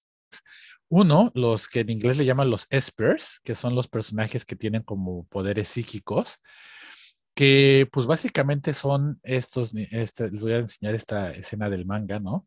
Estos, estos niños que pues se ven, o sea, tienen el cuerpo de un niño, pero pues el desarrollo físico de un, un adulto, ¿no? Ya se ven viejitos, ¿no? Y que de cierta manera eh, son una analogía, por un lado, a todos los sobrevivientes de esta, de la, de la posguerra, ¿no? Eh, estos, estos personajes eh, que son eh, sus nombres, eh, digo, los conocen como los espers, pero son en japonés son Kiyoko, Takashi y Masaru. Ellos, que igual no voy a dar muchos detalles de ellos, pero que son una analogía de estos niños que por un lado fueron obligados a crecer antes de tiempo, ¿no? Fueron estos niños que fueron robados de su infancia por eh, malos manejos de la tecnología de los adultos, ¿no? En este caso, ellos fueron niños que los cuales el gobierno experimentó con ellos, ¿no? Y de cierta manera, si vemos, podemos ver esta, por un lado, la analogía de, las mutaciones, del Hibapusha, de los problemas de salud que, representan estos, eh, los sobrevivientes, ¿no? Por la radiación que, por la que pasaron, pero al mismo tiempo te muestra que muchos de ellos, de estos Hibakusha, fueron, eran niños cuando, cuando pasó este, este evento, niños que perdieron a sus familias, niños que se les robó de su infancia, ¿no? Y que de un día para otro tuvieron que volverse adultos, tuvieron que volverse valerse por sí mismos, ¿no? Pero al mismo tiempo, pues, eh, siendo eh, víctimas y controlados por el gobierno, ¿no? También algo que pasó mucho durante la posguerra fue de que eh, inclusive Estados Unidos después dio, pues, ayuda, ¿no? Para este revisar médicamente a los sobrevivientes y eso, pero en realidad no se les estaba dando la ayuda médica que ellos requerían. Muchas veces simplemente se les estaba estudiando sobre los efectos de la radiación, ¿no? Entonces, también vemos con estos personajes ese ejemplo de cómo, sí, por un lado, pues, o sea, sobrevivieron y están ahí, pero pues siguen ahí con el gobierno metidos, que lo siguen estudiando, lo siguen controlando, siguen viendo cómo se desarrollan, ¿no? Y es precisamente esta crítica que se está, que se está analizando ahí, ¿no? Que también vemos este, este, este, esta cuestión de, de esos efectos, pues, en el personaje de Tetsuo, ¿no? O sea, eh, que eh, ahí no encuentro la, imagen que quería compartir. Aquí está, ya la encontré. Este, de, Tetsuo, que también, ¿no? Es otro, otro personaje que después de que se experimenta con él, pierde control sobre los poderes que adquiere y muta gravemente. Y bueno, tenemos toda, toda esta, esta cuestión que, que, que pierde control. Y nuevamente, se retoma esta cuestión de la juventud como quien es quien tiene que tomar el mando ante la responsabilidad de los adultos, ¿no? Vemos al personaje principal, otro de los personajes principales, Kaneda, y sus amigos motociclistas, Bososoku, que también representan a una juventud, em, pues una juventud que viene de clase obrera, una juventud que siente que no tiene futuro, ¿verdad? Eh, que, que, que tiene que tomar cargo y resolver los problemas que crearon los adultos antes que ellos, ¿no? Entonces, y, que bueno, además se desarrolla todo en un mundo post-apocalíptico, en un Neo-Tokio destruido, eh, eh, y, que hay varias analogías también, ¿no? El coronel Sikishima, que es básicamente en ese personaje en el que se, se, se desencarna todo la, el militarismo y el fascismo de, de, de, del Japón, ¿no? Eh, eh, eh, y, y, estas cuestiones de ultraderecha, que también hay análisis de cómo pues está el sector privado, el sector, el gobierno y esto, y cómo pues los intereses, la corrupción que pasa dentro de estos, de estos, de estos sectores, terminan por dejar a la gente a, a, a su propio eh, bueno, en, medio de una crisis, ¿no? Que es cuando pasa lo, de Akira, pues terminan dejándolos por valerse solos, ¿no? Eh, y que inclusive hace poco hubo un screening de nuevo de Akira, al que yo tuve chance de ir y chulada verlo en pantalla grande. Hermosísimo. Y me acuerdo que lo estaba viendo y dije, ¿qué? qué? Porque hay una escena justo en que está el coronel Shikishima hablando como con el gobierno, diciéndoles de que tenemos una crisis y está pasando esto y no sé qué. Y también Otomo, o sea, yo creo que, o sea, Otomo tenía una máquina del tiempo, no sé qué chingados, porque, pues, obviamente, otro de los elementos que retoma Otomo que aparecen en Akira son las Olimpiadas del 64, ¿no? Esta cuestión de cómo eh, pues era como este símbolo de que Japón ya estaba reconstruido y, lo mismo iba a ser las Neo Tokio, iban a ser las Olimpiadas también en el mismo año 2020 y, y que al final pues pasa lo de Akira y ya no se hacen las Olimpiadas y eso, pero, pero que hay un momento en que, que Shikishima le está diciendo como de que tenemos un pedote aquí, ¿no? Y que pues el gobierno dice, ajá, pero pues ya vienen las Olimpiadas, mano, o sea, pues el dinero va a ir para allá, ¿no? O sea, ¿Cómo te explico, no? O sea, que es como de, what, what, what, what, pero esto sé cuándo se hizo en el 80 y me estás diciendo que pasó en la vida real con el COVID. Pero bueno, viene mucho este, esto, o sea, em, esta cuestión, ¿no? O sea, la, la, la cuestión del, del, catlaquismo eh, nuclear, obviamente narrado por alguien que no lo vivió en persona, ¿no? Pero de que le tocó ver en las noticias mientras crecía. O sea, el Japón en el que Otomo creció es muy diferente del Japón que hay, que hay ahorita, ¿no?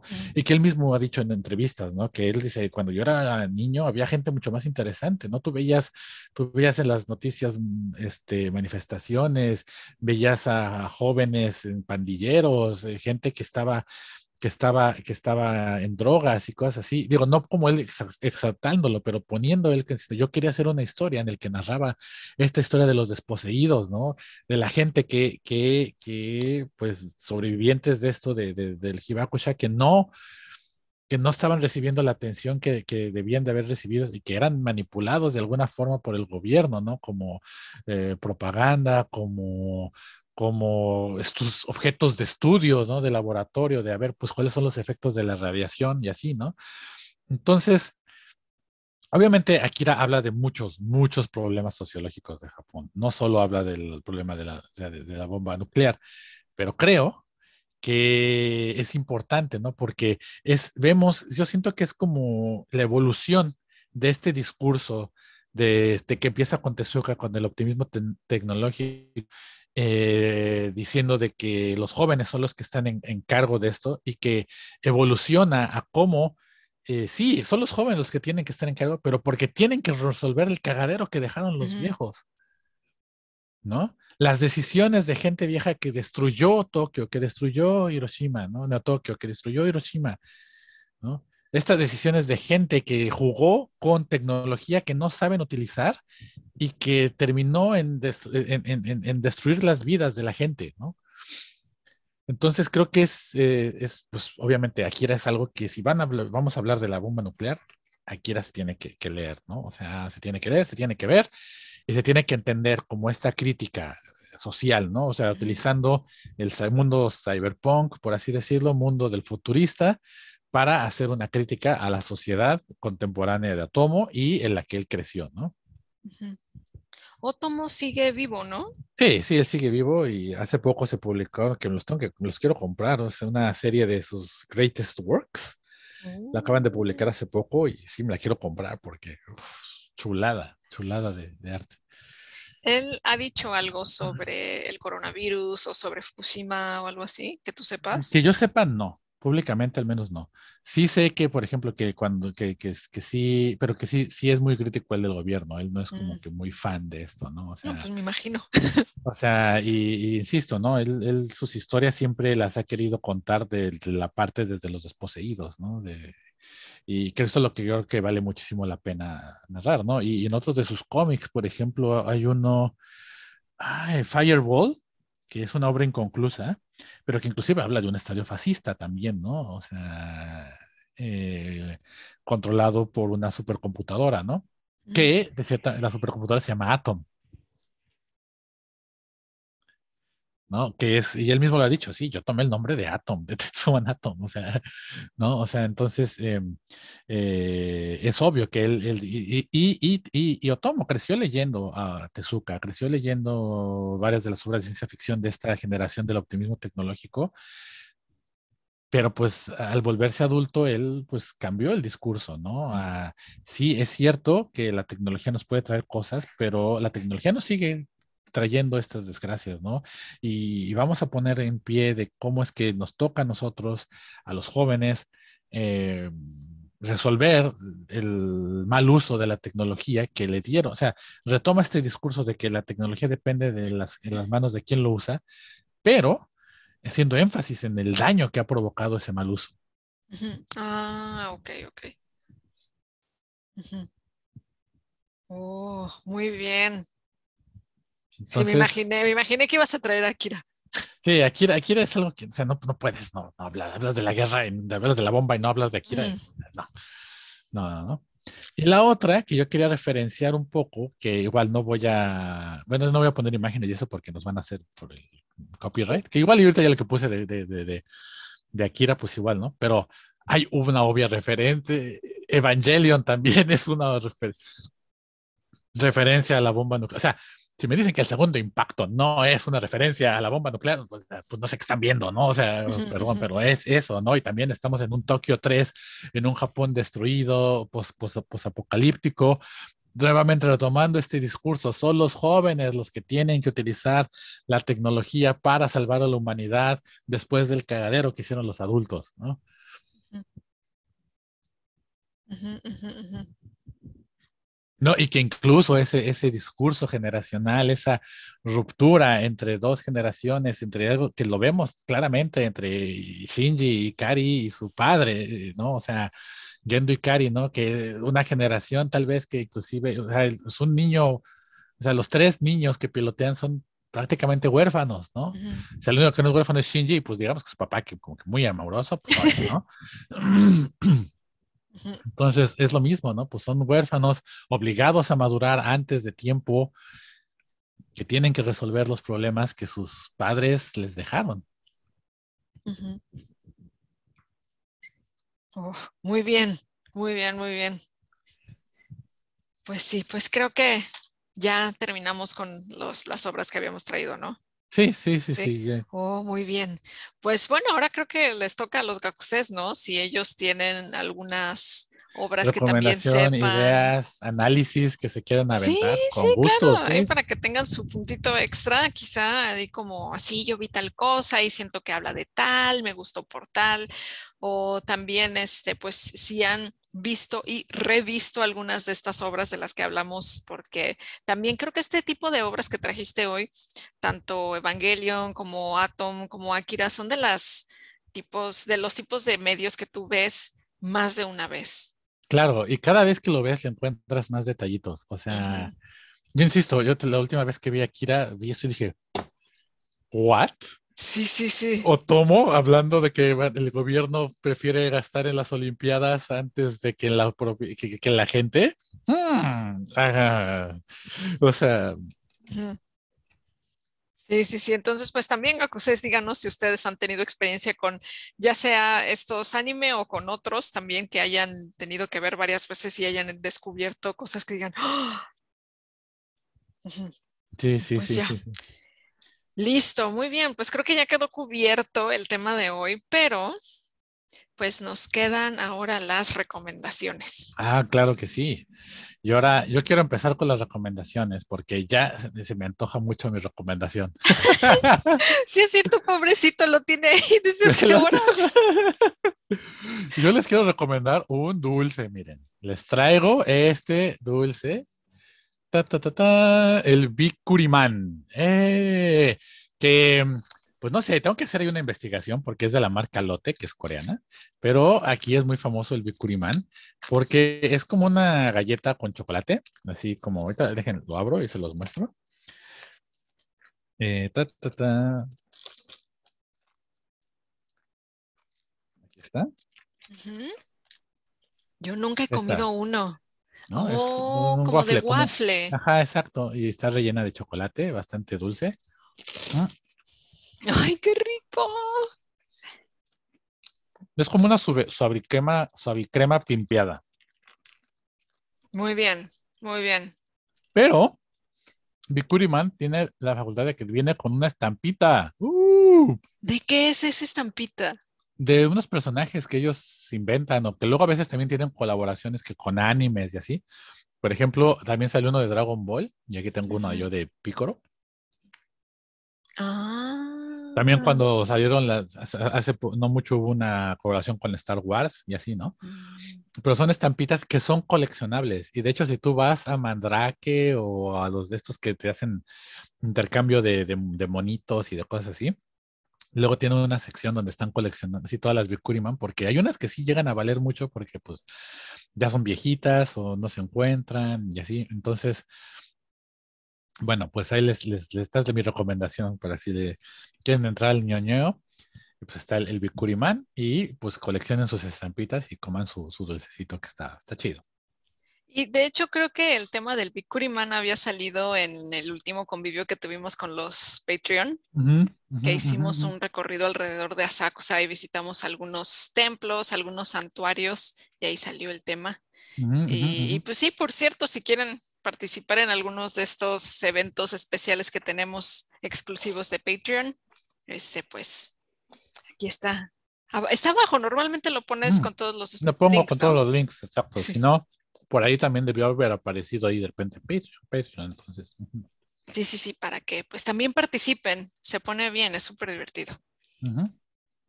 ¿Y tú qué traes de recomendación? Yo hoy traigo una recomendación que es dos por uno.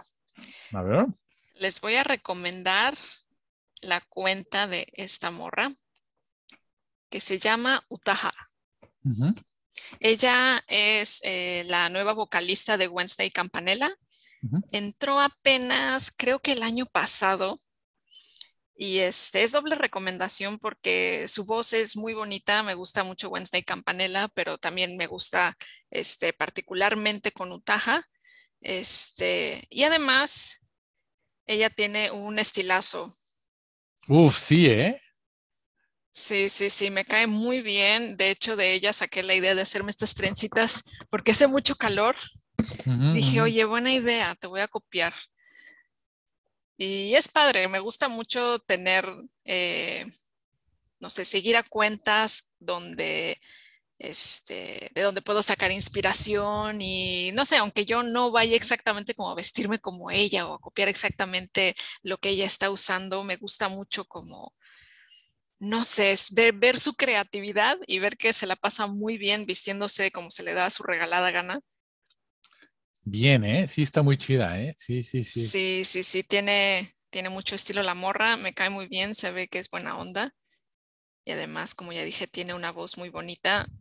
Les recomiendo mucho escuchar su música y seguirla en Instagram. Gran fuente de inspiración. Bien, bien. Es Ut- Utaha. El Es username es sí, Utaha. utaja.89. Bien, bien, bien. Pues ya saben, Gakuses, dense una, una, denle una seguidita. Y bueno, antes de irnos, pues nada más, ya como había mencionado la doctora, es, hay que darle su mención a los Patreon de este mes, a Maite Sarmiento, muchas gracias, a Aníbal González, Lucho, Roberto Ríos, Verónica Chávez, Emanuel Larrazábal, Miguel Méndez Hernández, Cristian Castañeda, Piedad Bar Siniestro, Tania Rosas, Nena Nails, Tabaré Alejandro Duarte, Alejandro Agustín Jaramillo y Alejandro Alonso Denis. Muchísimas gracias por sus aportaciones, por todo su apoyo y pues bueno, también si ustedes quieren ser mencionados aquí o si quieren participar en nuestros convivios, no se les olvide unirse a nuestro Patreon. Sí, sí, sí, sí, que de hecho Verónica Chávez que nos está ahí apoyando, fue por ella que yo conocí a Wednesday Campanella, entonces hay una extra mención Punto extra, especial mención, a ella. sí, bien, bien, bien, bien. Gracias, Blackis. Y bueno, pues muchas gracias a todos ustedes. Creo que ya es todo por hoy, ¿no? Sí, creo que ya, ya estuvo, ya estuvo. Bueno, pues muchas gracias y pues váyanse a su recreo y vayan, vayan a ver Astro Boy. bye, bye. Bye.